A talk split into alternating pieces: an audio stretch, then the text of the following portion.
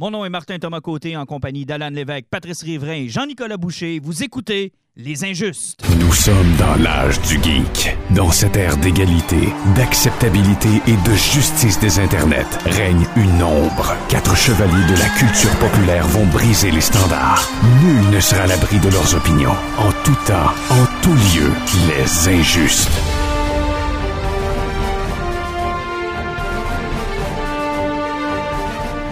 Messieurs, bonsoir. Bonsoir. Allô?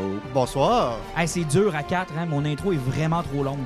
Apparemment qu'il faut Non, pas respirer non. devant le micro. Non. En plus, En plus, Pas, pas juste ça, c'est parce que les caves avec des noms surcomposés, là, ça aide pas.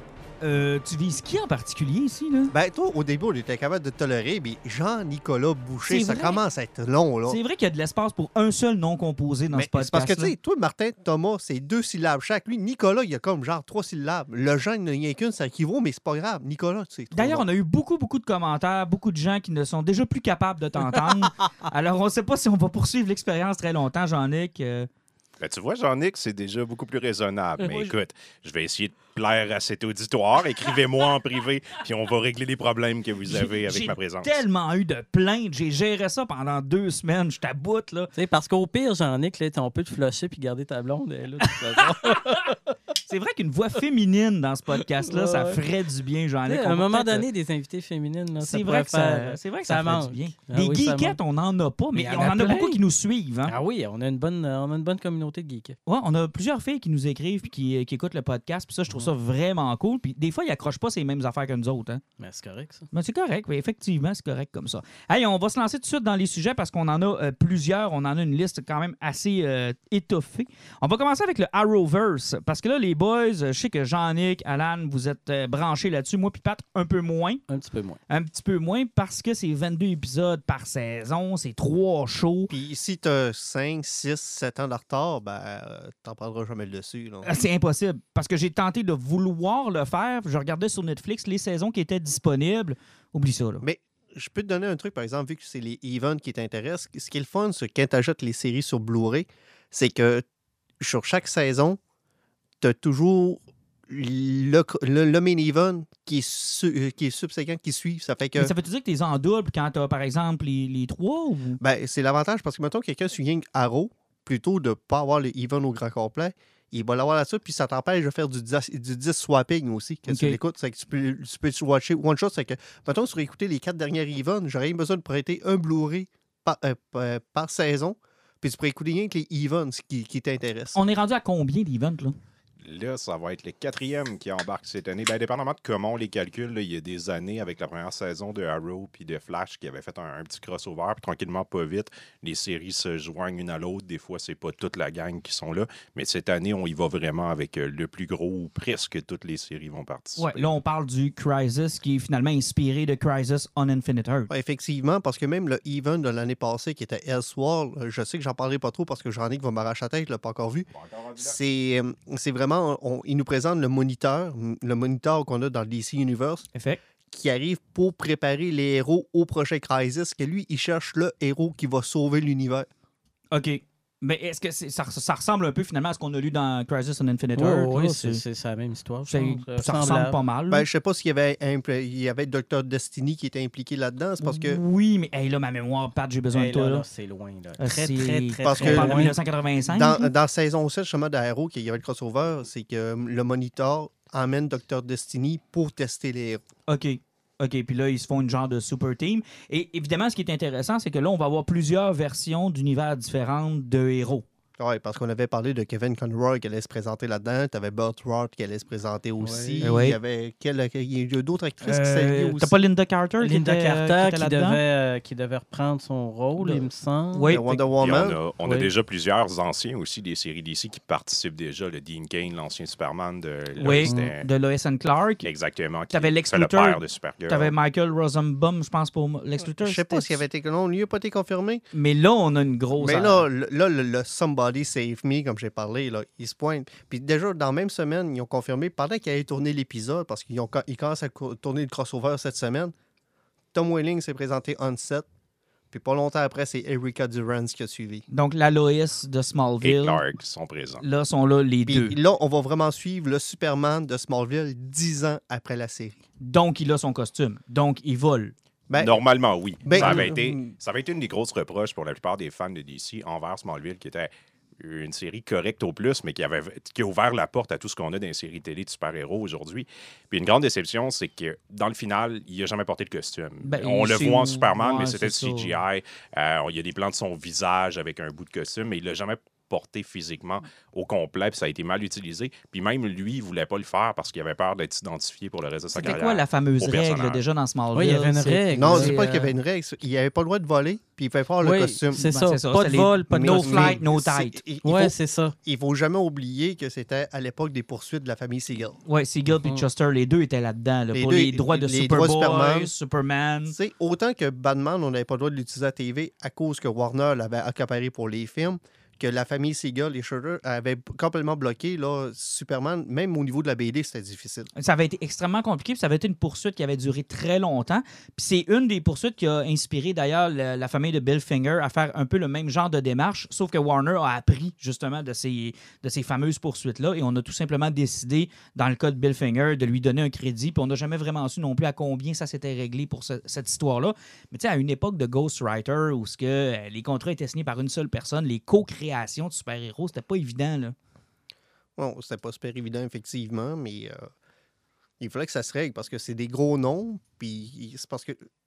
En plus, le plus con là-dedans, là, c'est que. Moi, ce qui m'insulte un peu, c'est parce que c'est de la descendance qui court après du revenu facile. Ouais, mais attends un peu, là, ça vaut des millions. Je sais que ça vaut des milliards, millions, là. sauf que. Au niveau de la BD, c'est souvent T'es le obligé problème. de te faire payer des sommes quand même astronomiques pour des personnages qui étaient créés a 40 ans. Non, non, non, non, grand-chose non, non non, plus. que, là. que ton grand-père recrée là, longtemps. Ouais, mais en même temps, il s'est fait fourrer quand il a créé ça. Ouais. C'était des pinottes. Là. Ouais, mais là, ça te rapporte ouais. un chèque de 100 000 pour un personnage Ouais, mais que parce que c'est grand-père ça qu'il a créé, fait comme argent. fait. C'est ça que. Tu sais, je veux dire, ils ont fait de l'argent à partir de cette création-là. Il faut jamais Mais oublier ça. la propriété intellectuelle, c'est ça la question, c'est que à quel point que ta descendance a un droit là-dessus? Ah, ça, c'est. Ben, regarde, c'est pour ça que ça a duré longtemps. là. C'était pas un hasard la raison pour laquelle ça a duré longtemps. Des C'était tout- injustes volets juridiques. Est-ce qu'on a Non, un mais avocat dans écoute, il y, en, y a tellement eu des histoires de même. Euh, La, la- la plus monstrueuse, je pense, c'est euh, ça reste quand même euh, Hergé puis euh, Moulin Sart, les éditions Moulin Sart, puis toute la gang qui gérait ça avec euh, un ancien patron de, de Disney des parcs Oui, à thème oui. qui était en arrière de ça. Puis écoute, si tu avais le malheur de- d'utiliser euh, juste pour le fun pendant une journée de temps le- l'image de Tintin, tu te faisais ramasser. Puis il y en a eu au Québec qui se sont fait ramasser. Ouais, mais il n'y a pas eu le même problème aussi. J'écoutais un- un autre podcast euh, la semaine passée, puis il parlait qu'il y a une marsupilanie avec euh, Spirou. Oui, ils ont eu des problèmes Ah oui, là-dedans Ils ont eu aussi. des gros problèmes Euh, là-dedans aussi. Puis t'as pas Jack Kirby aussi qui a eu des histoires avec Marvel, parce que ça a été compliqué aussi sur certaines créations. Ouais. Ça n'a pas été facile non plus. Bref, ça s'est réglé, puis Smallville était déjà rendu à quoi? Neuf saisons quand ça s'est réglé? Comment? 10? Ah, c'est- quand, quand ça s'est réglé, là. Ouais, quand ça s'est réglé, c'était la finale. C'est pour ça qu'il a pu utiliser le costume, parce qu'enfin, c'était réglé, puis il pouvait. Ben, ça. il, y a- ouais. il y a- Et il c'est y ce que avait, il avait volé dans cette saison-là, il me semble. Oui, mais il l'avait fait voler dans saison 4, rappelez-vous. Puis là, il y avait Mais une twist c'était de... pas lui, il était C'est ça, possédé par c'était une un autre univers. univers. Non, non, non, Il oubliez n'était pas. pas, la- possédé par la, la première fois qu'il a rêvé et qu'il a volé, c'était dans des rêves. Oui, puis on voyait juste une cape rouge euh, flotter. Non, non, non, non. on est Il a déjà volé dans un rêve. Il se réveillait au-dessus de son lit pendant qu'il dormait. Oui, t'as raison. Puis pendant la nuit, pendant qu'il dormait, ça y arrivait qu'il voyageait au-dessus de Smallville, puis ça allait des places, puis il s'en rendait pas compte. Parce que moi, adolescent, dans, mon, dans, dans mes rêves, c'était pas ça qui arrivait. Là. Moi, je rêvais pas à la même affaire. Je volais, je volais. Il y avait quelque chose qui volait, mais Tu te réveillais quand même dans ton lit avec un état second. et mouillé. mais, pour toute autre, mais pour toute autre raison que. si le- le- t'étais couché sur le ventre, t'étais peut-être surélevé. un Ouais, peu. une petite affaire surélevée, oui, oui, oui. J'aurais peut-être dû me mettre un trou dans mon lit. En tout cas, peu importe. Cela étant, tant mieux. Fait que Tom Welling, c'est confirmé. Crisis on Infinite Earth, normalement, devrait faire partie de la grande fête de DC. On peut appeler ça la, la- la célébration des séries télé chez DC. C'est carrément Ouais, ça. pas juste ça, c'est un hommage à toute leur série, puis aussi, c'est- c'est c'est un gros merci à Stephen Amell pour tout ce qu'il a apporté Exactement. à cet univers-là de, de DC chez, euh, chez CW, parce que l'univers consensuel qu'on a présentement n'existerait pas sans lui. Effectivement, il a donné beaucoup pour cet univers-là. puis Ça a fait en sorte qu'on a été capable euh, d'avoir euh, une belle finale Ben, comme celle pas, de pas Crisis. juste qu'il a donné beaucoup, Mais autant de bons shows aussi. ben, pas juste ça, c'est parce que lui, il avait, il avait eu la manie, il fait partie des acteurs qui veut faire ses cascades. Ah C'est qu'au ouais. niveau des cascades, des combats, de tout ce qui est apporté, qui était différent chez CW, c'est tout lui qui a apporté cette tangente-là, puis ce nouveau genre-là d'action. Puis ils se sont entourés des, des équipes techniques de cascadeurs, puis Mhm. de chorégraphes qui sont vraiment incroyables. Puis ça tourne tout alentour de lui. Mais c'est de la peau. C'est de la peau. Si vous voulez vous lancer là-dedans, je vous le dis tout de suite, là, c'est de la peau. C'est pas donné à tout le monde. C'est pas aussi évident qu'on pourrait le croire. Si vous aimez l'univers de DC, euh, si vous aimez l'univers de DC, ça vaut la peine de, de se lancer. Les séries sont inégales, les saisons sont pas toujours euh, aussi efficaces, mais ça vaut la peine. Si vous êtes le moindrement fan, particulièrement de Flash, Arrow, même Black Lightning, euh, Legends of Tomorrow s'améliore avec le temps. C'est vraiment un- Ils utilisent bien le- leur univers avec ça. Moi, Legend of Tomorrow, c'est le coin du DC Universe, donc je ne suis pas Ah ouais, capable. moi, j'aime ça. Je suis pas capable. Ça, ça s'améliore. On, va parler d'un autre sujet plus tard où tu parlais d'une équipe de super-héros Oui. qui est lancée dans. Ben, c'est un petit peu ce qu'ils font avec Legend of Tomorrow. Là, ils s'amusent à se promener comme les Schtroumpfs quand Comme ils les, dans le temps. Ah, ils ne volent pas ils mon rient avec exemple. ça. La, la série se prend pas au sérieux. Puis tu gagnerais beaucoup, je pense, à écouter. Ouais, je, vais- je vais essayer. Mais à toute fois qu'il se pointe d'une BD, je fais tout le temps comme. Ah, ah, pas ça, ça me tente pas. Mais de toute façon, tellement Legion of, Tom- Legion of Tomorrow existe toujours chez, CW parce qu'il y a l'avantage d'être la série inclusive. Ouais, ok, ouais. C'est, c'est la série Disney. C'est la série, tout le monde est là. Ouais, Ouais, tout, tout- tout le- tout le- tout est là, c'est tous les genres, tout, tout est là. tout est là. Hey, on va lâcher un peu le, le monde de- du comic book puis des super-héros. On va se lancer dans les zombies. Hey, il y a un film de zombies que tu m'as fait écouter, Pat, que tu m'as fait découvrir au Ah, grand moi- regret de ma blonde. Moi, moi, j'ai tripé. là. Moi, j'adorais ça. J'ai... Vers la fin, j'ai commencé à trouver que c'était long. Vers la fin, je me suis dit, la blague était tirée. Non, euh, pas, moi, je suis pas d'accord parce que moi, au début, là, quand. euh, En comment- parenthèse, on va parler de The Dead Don't Ouais, Die. The Dead Don't Die de Jim Jarmus, qui, euh, comme pour plein de films, a une espèce d'étrange critique sociale qui amène. Mais moi, ce qui m'a fait triper, c'est le clin d'œil à l'univers zombie et au genre au cinéma qu'il a fait, à des grands classiques, puis en même temps, se servant de ça, à toute la claque d'en face qu'il donne à plein de monde sur ce genre-là, sur l'univers, sur la consommation. Moi, j'ai tripé, là, j'ai tripé. Puis les personnages, là, c'est tous des gens qui ont travaillé avec lui plusieurs fois qui sont là. Mais euh, on va se le dire, le duo de Bill Murray et de Adam Driver est d'une efficacité Écoute, redoutable. puis- Adam Driver qui, dès le départ, du il sait, lui, c'est des zombies, c'est ça, ça chie, ça, va mal vivre, finir. Il est là, il est tellement là, blasé, mais convaincu de ce qui va arriver, que c'est le personnage le plus génial du film. Et, et même Bill Murray qui joue, qui se prête au jeu de justement le, le blasé. Là. On sait tous comment ça va finir. On est dans un des millièmes films de zombies. On sait comment ça marche. On connaît la dynamique. Et, et, et c'est. Moi, il y a le bout de la fille qui jouait euh, euh, le Sorcerer Supreme dans Doctor Strange. Toi, Je- tu parles Chloé de... Non, non, non, non. Oui. Il parle de Tilda Swinton. Ouais, ben, l'espèce de. celle qui s'occupe de la morgue. Là. Oui. Ouais, c'est ça. Ouais, ça, eh, ça j'ai. Ben, L'affaire, c'est que ça, moi, encore là, j'ai apprécié le clin d'œil parce que si on se souvient de euh, Plan 9 from Outer Space, les extraterrestres se servaient de zombies, il y en avait rien que trois, je pense, se servaient de zombies pour tenter d'enva- d'envahir la Terre. Il y en a plein de clins d'œil. Juste la direction photo, de la façon dont c'est filmé quand ils se promènent en char. es- es-tu en train de me dire que si j'ai pas vu la filmographie du réalisateur, il y a beaucoup de choses que je ne catch tout, pas? pas? en tout. Ben, je pense pas, je suis pas d'accord. Oui, mais surtout le genre du film de zombies en général. Parce que tu sais, ça- le film a la qualité de ses défauts. Il utilise beaucoup les tropes puis les, les Ouais. trucs qu'on utilise dans les films de zombies. Puis il rend hommage puis il parodie un petit Ouais. peu. Selon moi, de manière inefficace, mais c'est ce qu'il fait. Non, c'est efficace, que- par exemple. L'affaire, c'est que moi, j'ai apprécié parce que, bon, là, on va, on va rentrer dans les termes fuckés. là. C'est très, très, très méta, comme diraient les gens là, qui sont. Méta. Ouais, méta, là, c'est-à-dire que tu es tellement dans le détail, sur détail, puis le, le- le premier, deuxième, troisième, quatrième niveau, qu'à un moment donné, ça vient un peu fucké. Puis il faudrait réécouter le speech de. euh, c'est Orzier qui est là, à un moment donné, qui est le livreur, là, puis qui fait un long speech au début. là. Everything's perfect. C'est It's ça. all in the little details. Mm. Tout est. et- et- Puis chaque détail, chaque petite affaire, écoute, juste le, le- le- le clin d'œil de, euh, de la consommation avec chaque zombie est lié à un objet qui se souvient, puis les zombies parlent. Technique un peu qui, qui avait été utilisée dans Day, euh, Day, euh, Day of the Dead. Ouais, Day of the Dead. Ben, même down, parce que ouais Down, Moi, c'est ce que ça a commencé moins dans Down. Le côté matérialiste et que les Mhm. zombies sont attirés par quelque chose, oui, effectivement, c'est intéressant, c'est drôle, mais ça a déjà été fait. Tu sais, la naissance du genre dans. Ben, pas avec Night of the Living Dead, mais beaucoup dans Down of the Dead, avec les gens qui sont dans le centre d'achat, qui consomment. Tu sais, les zombies sont Ouais. rendus des idiots, mais ils retournent quand même aux endroits où ils allaient toujours. qui Mais étaient c'est dans Land of the où Ils- Ouais, ils le dans Land of the Dead, Là, Dead, ils- sont rendus, qui ont évolué. Oui, puis là, ils sont, ils, ils font, sont même capables de reprendre le travail qu'ils avaient au moment où ils sont morts. C'est Tu arrives devant une station-service à un moment donné, puis tu as un zombie qui s'en va mettre de l'essence dans le vide. Mais- là.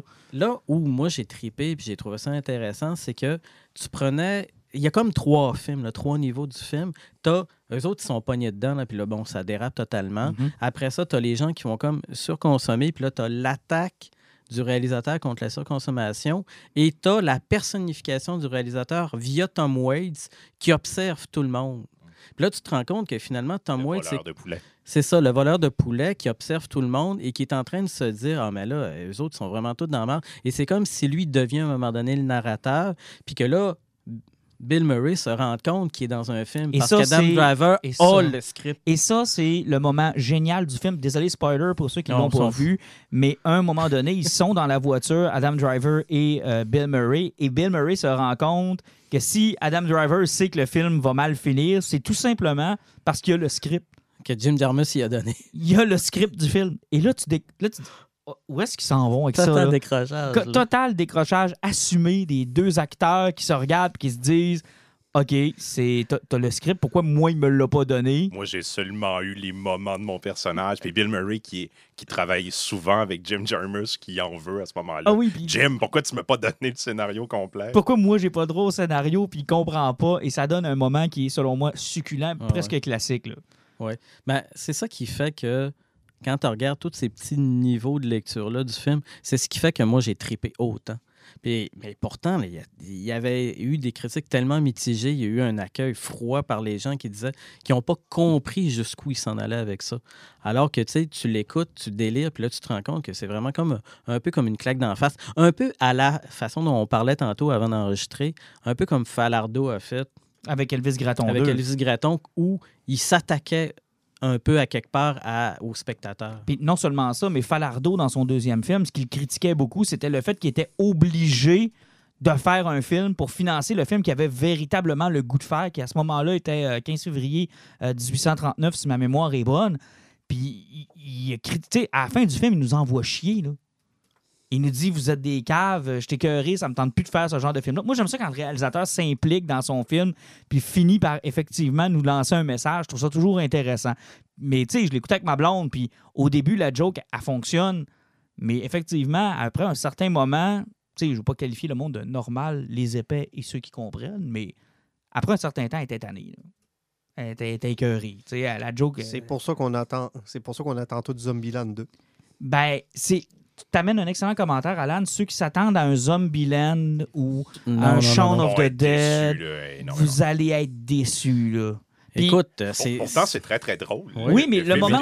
Mais, tu vois, ça, c'est un autre élément. Tu sais, le moment où je l'ai écouté, moi, je m'attendais justement à un film de détente. Puis, tout, puis là, je me suis dit, oh, OK, je m'embarque dans quelque chose. Je m'embarque dans de quoi? Puis peut-être qu'avoir su, je l'aurais peut-être pas écouté dans cette circonstance-là, ce soir-là en particulier. Tu sais, j'aurais peut-être pris plus mon temps. de voir Adam Driver arriver dans son mini véhicule à toute Ah, vitesse. hein, bon. c'est Écoute, il roule tellement vite. Ils sont smart, là. Et le plus drôle, c'est la joke de Star Wars qu'ils ont inséré aussi. Où, écoute, j'ai fait comme, OK, ils sont allés là. Tu sais, ça, ça, c'était bien, bien, bien. Mais euh, on le suggère. Si on Ouais, est un ouais, fan ouais. de zombies, je pense que c'est quelque chose qu'il faut absolument Ben, voir. L'affaire, c'est qu'il faut le voir.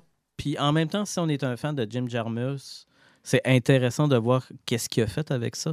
Comment il a interprété le genre zombie en y faisant plein de clins d'œil, plein de clichés. Puis bon, ben, tu sais, c'est- cérébral, mais bon. euh, Dirais-tu qu'il a laissé sa marque dans le genre ou euh, il s'est contenté de peut-être juste surfer sur le genre? ben, il a surfé en utilisant une bonne idée, mais euh, ça, ça, ça fera pas. euh, Jean-Nic, il a laissé sa marque sur le genre? Je vais y en revenir dans mon poison. Ah, OK, tu vas y revenir dans ton... Ah, excusez, tu fais du tease à cette heure?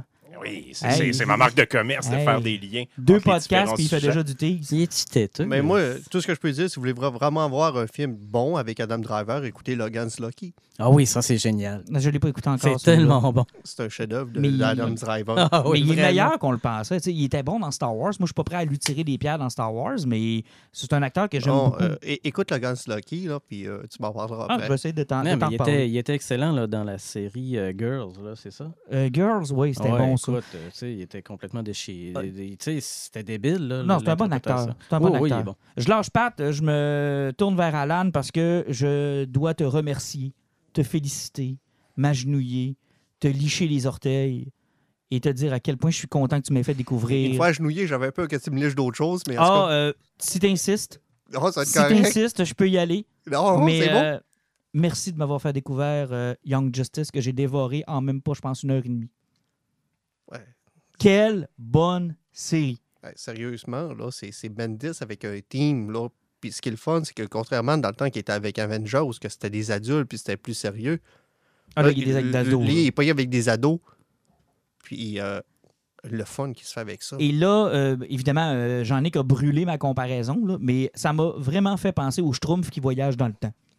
Et je m'ex- oui, ris pas, Pat. Et je m'explique, parce que là, ça mérite une explication. là. Incroyable. C'est qu'on a pris un team, on s'est dit, garde, on pourrait le faire fonc- fonctionner dans le DC Universe, on pourrait euh, le lier à tous les événements qui se passent actuellement dans le big picture du DC Universe, ou on pourrait tout simplement les prendre, là, les crisser dans le fin fond du calice, puis juste s'amuser à y suivre. Tu sais, de toute façon, la prémisse a aucun sens parce que t'as la, t'as la petite, petite, petite, petite, petite fille de Jonah X Oui. Qui se promène parce qu'elle, elle a comme ramassé un héritage de Monsieur X, puis elle sait pas quoi faire avec. Tout ce qu'on sait, c'est qu'elle a un pick-up avec un coffre. Un peu à la Pulp Fiction. Ouais, sauf que dans Genre, le coffre, on qu'est-ce sait pas qu'il y ce a? qu'il y a. On, sait pas, qu'est-ce qu'il y a, mais on sait que c'est possiblement catastrophique. Mm. C'est qu'elle, elle court dans la ville avec ça, mais elle pogne un genre d'accident quelque part, puis il y a plein de choses qui commencent à exploser, mais au moment où ce que tout se passe là, bizarrement, t'as Tim Drake qui est là, t'as Impulse qui est là, Cassandra, euh, Cassandra euh, Sandmark, qui est euh, la Wonder Girl. de- Wonder de Girl qui est là, des Teen Titans. Toute la gang est là au grand complet, puis tu te rends compte qu'il y a comme un autre univers qui s'appelle le Gem Wall. qui est clairement impacté par toutes les crises, Toutes les crises qu'il y a eu, qui ont été menées des- par DC les 15 dernières années, les euh, sept crises. ont détruit leur univers puis sont tellement en crise qu'ils décident de revenir sur Earth One, dans le fond, l'univers normal. Puis il faut, ils veulent tuer le monde. Ils- Là, ils se disent c'est assez, parce qu'à chaque fois que vous pétez, un peu à la, à la manière de Superboy Prime qui donnait des coups de poing et qui avait des effets sur l'univers, nous, c'est le contraire. C'est à chaque fois qu'il y a une crisis dans le DC Universe, dans le multiverse, pètent le Gem Wall. on pète le Gem World. On leur cause des problèmes. Puis eux autres ont l'air d'avoir des houses selon les, les différents gemmes. Ils ont un conseil. Il y en a un là-dedans qui est plus puissant que les autres. Puis, ils ont leur propre univers. Mais l'affaire, c'est que là, sont tannés, ils décident de venir sur Terre régler notre problème et Puis ils tombent sur Young Justice. C'est sa petite gang-là qui sont même plus une équipe, qui ça donne juste qu'ils sont à un point A, qu'il y a une catastrophe qui se pointe, puis ils se ramassent dans l'univers de Gem Wall. Ils ont la moitié de leur mémoire qui, qui, qui est plus là, tout simplement. Tu sais, je veux dire, euh, Ouais, Tim il faut qu'ils se rappellent euh, un peu près que ça, puis qu'ils se remettent là, mais sauf que Tim Drake, il est super sympathique. Impulse, sérieusement, le Kid Flash, il est tellement drôle. Il est tellement bon. cave, là. Il est tellement bon. Euh, Wonder Girl, et évidemment, il y a un punch qu'on vous donnera pas. Hein. On le donne-tu? Non, on le donne pas. Non? Ouais, Non, le- on le- punch-. Hey. Non, non, non, on donne pas le punch. Ben, tout le monde le sait qu'il revient. Bon, mais c'est- Il est sur le cover de la crise de BD que tu as mis sur le. Alan, t'as trouvé. Tu as mis on la, face- la photo Je- sur oui, Facebook, on il est donne- là. Ouais, mais on n'en parlera pas pareil parce que c'est une belle surprise. Et je sais que j'en avais déjà parlé dans un ancien podcast, mais moi, j'étais un fan de la run de Geoff Jones sur Teen Titans, qui était finalement Young Justice qui devenait les Teen Titans.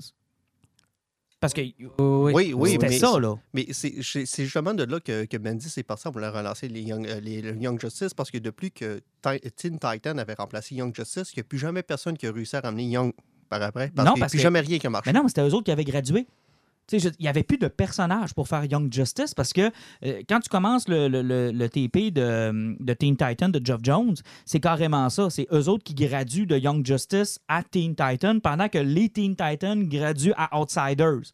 Tu sais, je veux dire, t'as Dick Grayson puis sa gang, t'as juste Starfire puis euh, Cyborg qui restent avec les Teen Titans. Fait qu'il n'y avait plus d'équipe de Young Justice. Et avec le Rebirth puis le New 52, il y a une équipe de Teen Titans actuellement avec Damien puis euh, euh, sa gang, puis le fils de, de Superman qui est, apparu là-dedans. Fait il y avait de la place pour tous ces personnages-là qu'on a oubliés, Ouais, sauf qu'on a mis de côté. Jonathan est rendu ailleurs. Ah ouais, c'est vrai, il est rendu ailleurs. Mais, mais je veux dire, on a oublié ces personnages-là.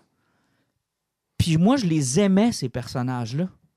Mais c'est surtout là, que ça fait longtemps que même je pense que chez DC, qu'on n'avait pas eu une série qui avait de la naïveté.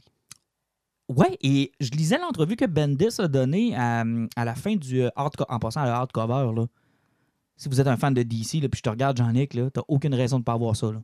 Je sais. T'as aucune raison de ne pas Il avoir ça. sera dans ma collection. Il est magnifique. L'acheter. Ah, euh, il, ah il est ouais. magnifique. Il est magnifique, puis il coûte pas très cher, là, je vous le dis tout de suite. Là. Il est génial. Et euh, dans l'entrevue qu'il donne à la fin, Bendis, il dit Regarde, mon modèle pour Young Justice, puis le Won- euh, comment est-ce qu'il appelle ça, le Wonder. euh, sa ligne, là, Ouais, c'est Wonder Comics. Wonder Comics. Il dit Moi, il dit ma ligne là-dedans, là, il dit quand j'ai rencontré Dan Didio, qui est le, le- le- big boss de DC, c'est de refaire un peu ce que je faisais avec Ultimate. Et effectivement, quand tu le lis, là, il y a eu des passes où je me suis dit, man, c'est les meilleurs moments d'Ultimate Spider-Man. Ouais, mais de toute façon, même les personnages, c'est Naomi qui a apporté, qui est, qui est genre, une, genre une, une fille qui a des super pouvoirs, mais qui est, genre, qui, qui, qui, est une chroniqueuse de tout Mhm. l'univers qui existe là-dedans. Euh, Qu'est-ce qu'il est en train d'amener avec euh, Young Justice? Puis moi, ce que j'aime beaucoup, là, c'est parce que sans vraiment amener de ce part-là, tantôt, on a parlé du coffre de, de, Ouais, de X. de X. Dans la série de la, suite de- des six premiers numéros, tu as eu, il se ramasse dans plein d'univers différents, puis il se ramasse dans l'univers de Kingdom Come. Puis tu as le Dr. Fate de cet univers-là qui check le coffre et fait comme ce coffre-là ne reste pas ici, vous me le décalissez. Ah, ça, c'est intéressant. On va revisiter Kingdom Come. C'est toujours un Mais hit, tu sais, ça. quand tu dis que les tellement powerhouse de DC qui sont de Kingdom Come voient ce coffre-là, puis ça fait comme ça peut pas rester ça, c'est trop dangereux. Ah, c'est bon, là. Il y a de quoi qui s'en vient. Là, on est. Mais moi, je suis au premier TP qui contient les six premiers numéros. Euh, T'es rendu à quoi, là? Combien de numéros? 9-10 à peu près. Donc, le deuxième TP devrait sortir euh, au début de l'année prochaine. au début de l'an prochain, plus janvier, février. Mais garde, si vous êtes un gros fan de DC comme Jean-Nic, c'est encore toi que je vise, vous devez absolument avoir Young Justice. Oui, effectivement. Puis le style euh, très cartoon des dessins là, rappelle Ah vraiment oui. l'époque de DC.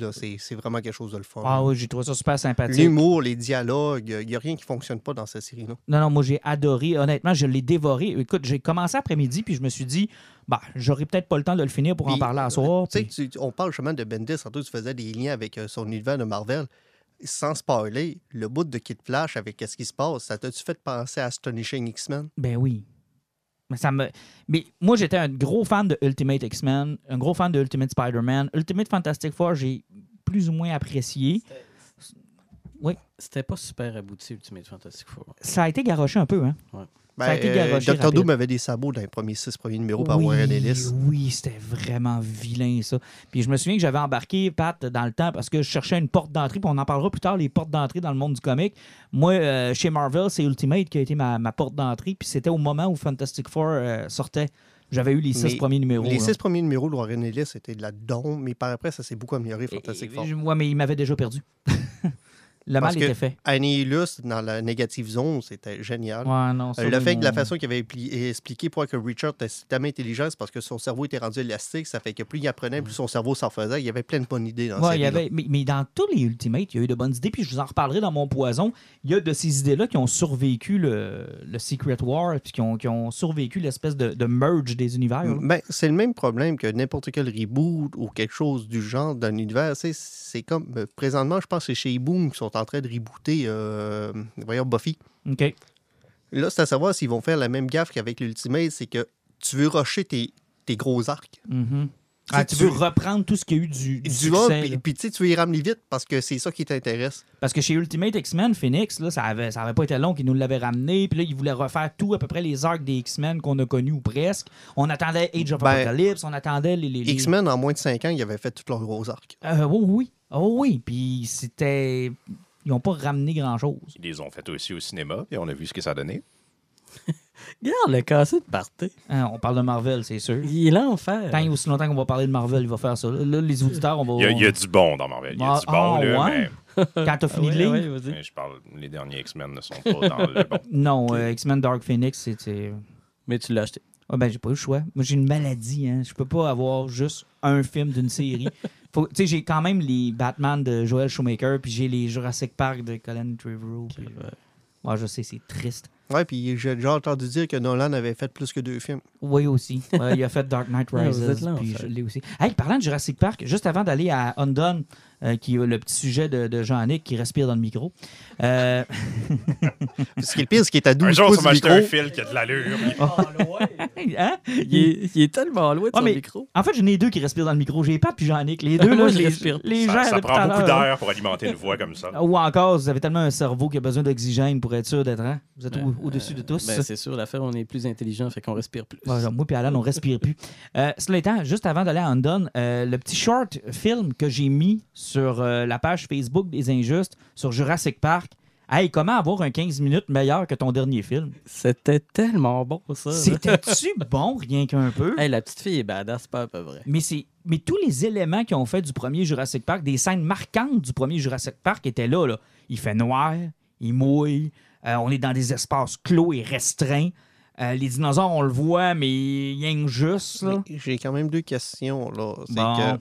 Non, mais ça me rend peut-être le fun. C'est que, de un, les dinosaures se reproduisent vite. Oh, ben, ils oublient les tuer, ils disent qu'ils sont sortis. Oui. Puis de deux, depuis quand qu'une crossbow tire deux flèches en deux secondes? Ouais. Mais moi, ce qui m'a surtout surpris, c'est qu'ils n'ont pas encore napalmé. Ils les ont pas- Mais c'est parce que au niveau des, des, des arbalètes comme ça, là, il y, a, il y a des. euh, il y en a qui ont comme des. es- Ça, existait, ça existait au Moyen-Âge, là, puis il y avait comme des multichargeurs. Puis c'est comme un truc où. où Ouais, à les- deux corps. Comme les ok, balistes. ouais. là. Puis Ouais. moi, ce qui m'a marqué dans, dans tout ça, c'est ne te fie pas à tes voisins si tu te fais attaquer par un dinosaure. Parce qu'ils sont tous vivants dans les roulottes. Hein, Ah oui, puis oui. ils sortent à la fin.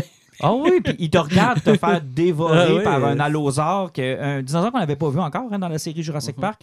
Euh, quand même intéressant. Moi, j'ai trouvé ça cool, le petit short film qui se trouve à finalement être le pont entre euh, le gros navet et euh, ce qui s'en vient éventuellement. là. Et vous êtes excité? Ben, attends une minute, là.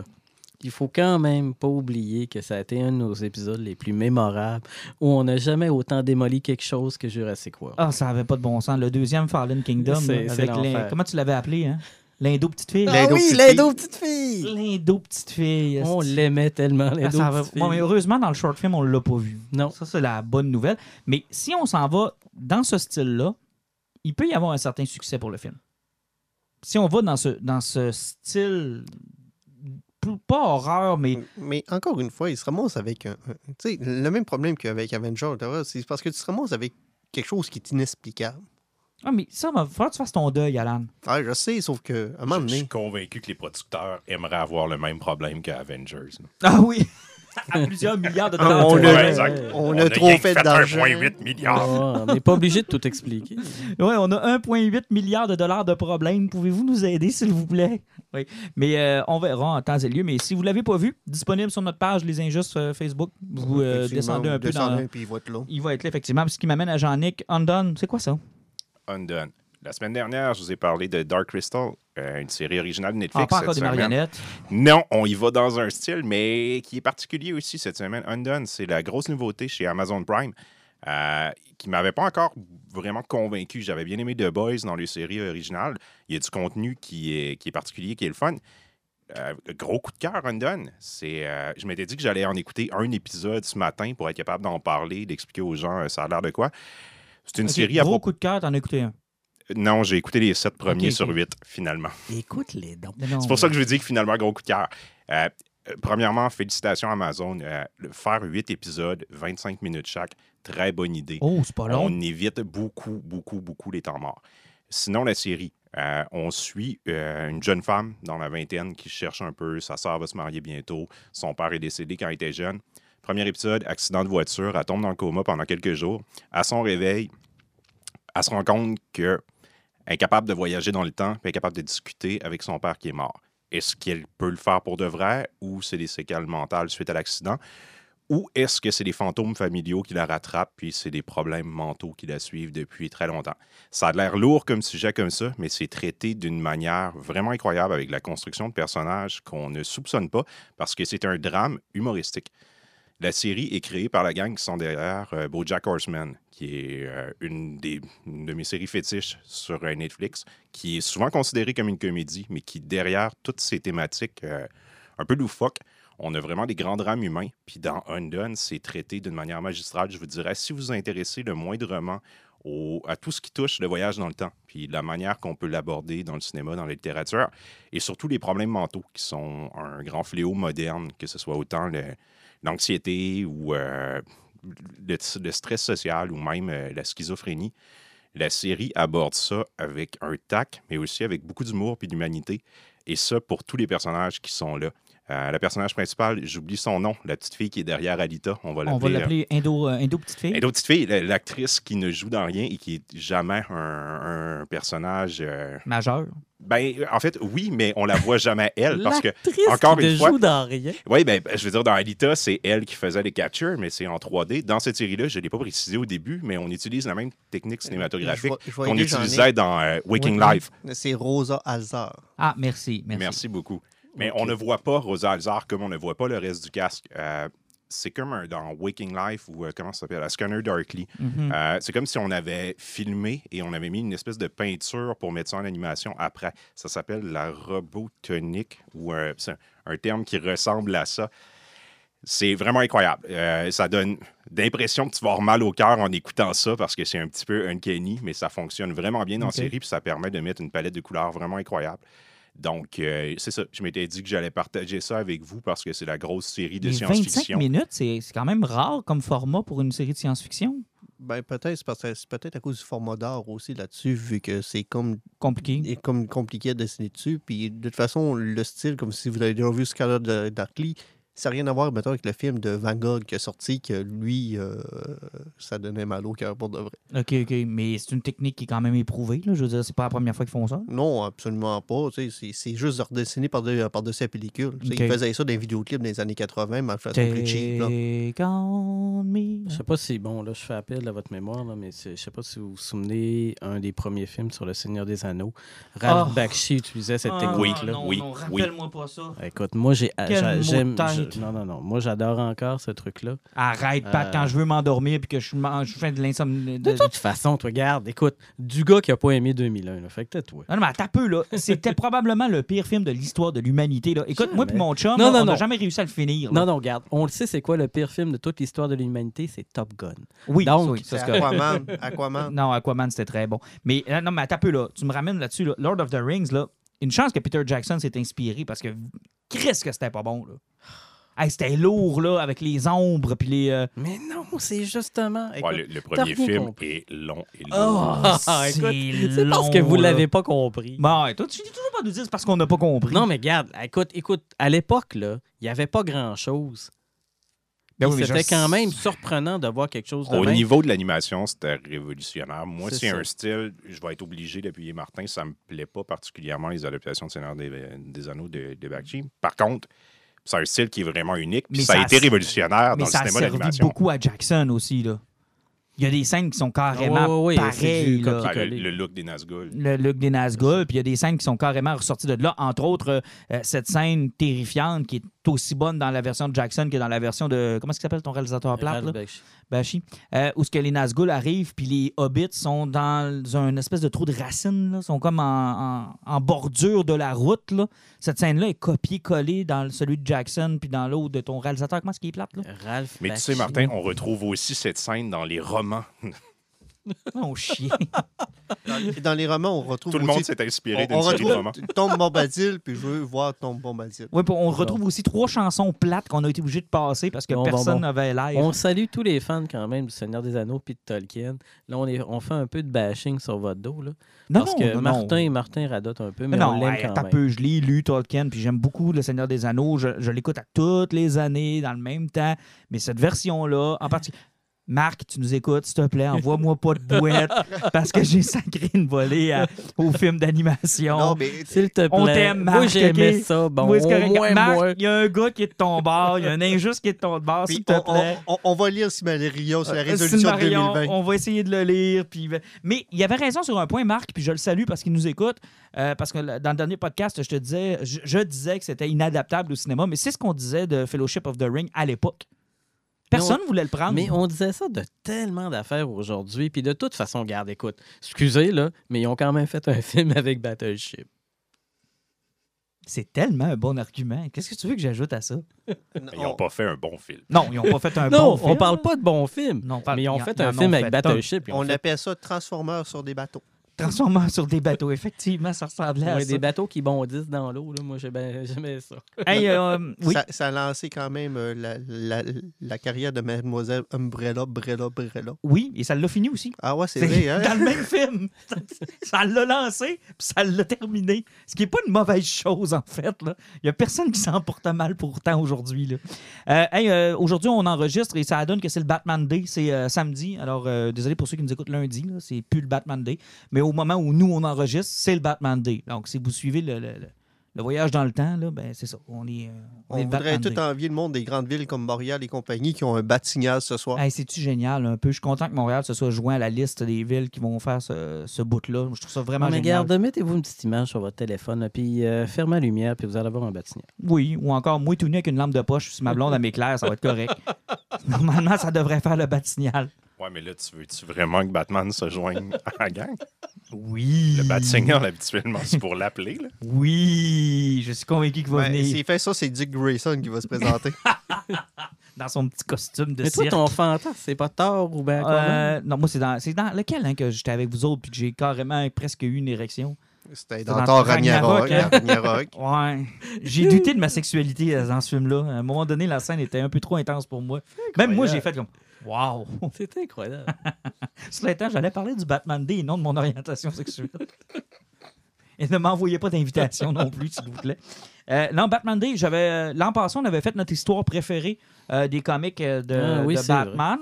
Fait que cette année, il y a juste Jean-Nic qui l'a pas fait. Ton histoire préférée de Batman, Jean-Nic? Si t'en avais une à choisir, De Long Halloween. de Long Halloween, Bon, bon, c'est un classique. On l'avait tous pas mal sorti l'an passé Ouais, aussi. ouais, Je pense qu'elle était dans nos choix. Cette année, je vais y aller avec une question euh, différente.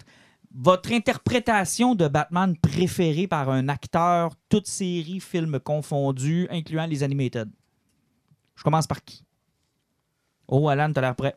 Ok, tu veux dire toute série ou toute, Toutes confondues, là. tout confondu. Malheureusement, là, ouais, pour une couple de séquences puis d'autres qui marchaient pas, là, le Batman de Ben Affleck, ça a été le premier qui bougeait puis qui avait l'air à se déplacer puis à agir comme le Batman des dessins animés puis des bandes dessinées. C'est le Batman qui se rapproche le plus, je T'sais, pense, des bandes dessinées. Avec son grappling gun, la façon qu'il se déplaçait, qu'il sautait d'un bord puis de l'autre, Son costume qui avait pas l'air en caoutchouc. exactement, son entraînement, le fait qu'il était Gros. gros, qu'il était bâti, c'était lui qui avait l'air le plus Batman. C'est le Batman de Dark Knight Returns, je pense. Jusqu'au temps qu'il arrive puis qu'il tue 225 personnes avec son badget puis sa Batmobile, là, tu fais comme ouais. Ouais, ça, c'est un peu. euh, c'est Frank Milleresque un peu. Là. Mais quand il a pas ta gueule de tout le monde dans des murs, tu pouvais comprendre qu'il mourrait et tout, mais c'est parce que Batman le faisait à journée longue, c'est juste que. euh, Bon, dans le comic, on, on suit pas trop les suites de commotion cérébrale des, des, des vilains qui se ramassent dans le mur. Là. Il, y a, il y a peu ou pas de suite hein, à ces, à ces gens-là, à savoir qu'est-ce qui se passe avec eux autres. Il- On parlait de troubles mentaux là, tantôt. D'après moi, il y en a une couple qui reviennent pas. ça, ça va toujours me faire penser, moi, à la séquence justement de, de c'est dans Safari avec Terminator 2. Hey, il faut que tu tues personne. Il prend son Gatling gun, il tire, puis il fait comme j'enregistre aucune mort, mais il accumule toutes ses blessures. C'est Ah les ouais. quadriplégiques, les handicapés, tout au grand. Il n'y a pas de mort, mais il a tout calculé les blessures majeures. Ah, c'est terrible. Euh, Jean-Nic, ton interprétation, euh, la meilleure selon toi? Souvent, le problème, c'est que ça fait soit un bon Bruce Wayne, soit un bon Batman. On a rarement les deux en même temps. Je vais y aller avec Kevin Conroy Kevin Conroy, qui est un ouais, pour la série de Batman The Animated Series, qui faisait autant un bon Bruce Wayne qu'un bon En Batman. fait, le Euh, problème ça de... En fait, le problème de Kevin Conroy, et ça, c'est. et je suis convaincu que je suis pas le seul, c'est la voix que j'entends quand je lis du Batman. C'est pas une mauvaise chose. C'est. Ça m'a jamais quitté. Je lis du Batman depuis des années. C'est sa voix que si j'entends. le- si t'entendais la voix de Christian Bale, on se poserait des questions. Ben, c'est parce que j'entendrais rien, là, mais euh, ça aurait pu être Adam West. C'est juste que ça ne fit pas.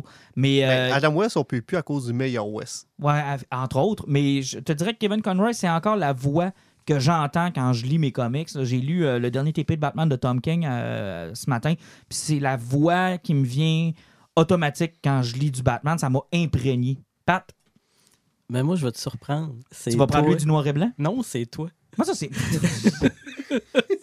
Dans Ouf. un sketch complètement délirant Oui. de Batman dans un show d'humour d'une école polyvalente où Ah allé oui, voir, oui, oui, oui. où t'étais survolté et t'as tenté de violer Robin je ne sais pas combien de temps pendant le court sketch. Mon chum Frank et puis Oui. moi qui avait fait ça, on s'était basé Donc, sur le euh, Batman des voilà. années 60. Mais, mais tu me fais une fleur. Je suis ta meilleure interprétation de Mais Batman. écoute, c'était une interprétation qui était mémorable. Après ça, je te disais, tu sais, t'étais à égal- égalité avec Val Kilmer. Donc, ah, euh, mais c'est pas pire, c'est pas Mais ce qui est plus triste dans toutes les adaptations qu'on a sortie, c'est que même j'en ai qui en a parlé, ça fait comme.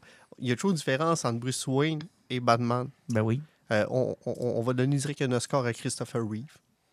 Qui a réussi Clark Kent et Superman à la fois. Dans, Superman et Batman?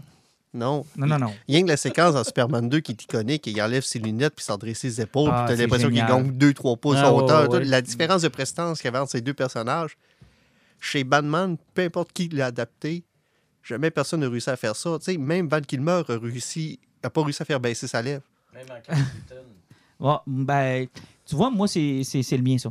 Moi, Michael Keaton est selon moi la meilleure interprétation de Batman. Ouais, mais Michael Keaton, le gros problème, c'est qu'il ne fait pas tourner la tête puis il avait rajouté un menton. Oui, peut-être, mais c'était aussi le Batman qui était probablement le plus intimidant. Parlait pas. Il était présent et sa présence était juste. Il pouvait incroyable. pas parler, il avait un faux menton. Ouais, je sais bien, mais là, arrête de péter mon rêve. Là. Je te dis que c'est le meilleur, la meilleure interprétation que moi j'ai vue.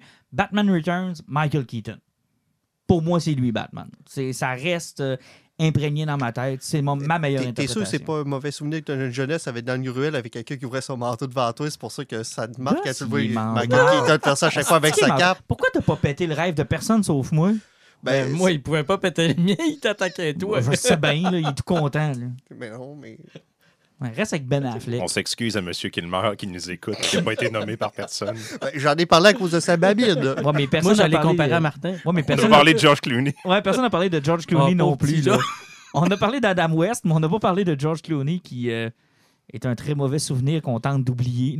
il y en avait des pines dans ce film-là. Et qu'il y en avait des pins. Ouf. Des plans sur le bas de cul. Des plans sur le bas de cul, sur les bas de seins aussi, dans le quatrième. C'est ça, est- quand Batgirl a, a ce costume, puis que c'est Alfred qui veut l'aider, puis que c'est très malaisant parce que Les c'est bats sani- seins. Ben oui. Elle a des bad nipples aussi. Ah, elle. Ouais, il y a des bat nipples partout. Là, mais Ouais, mais elle avait, elle avait la, la- la poitrine bien moulée. Je me souviens pas des Et ils bats font un gros plan sur les bas de seins et la réplique la plus douteuse de l'histoire de Batman. Tu veux m'aider à l'enfiler, mon oncle? euh. Non.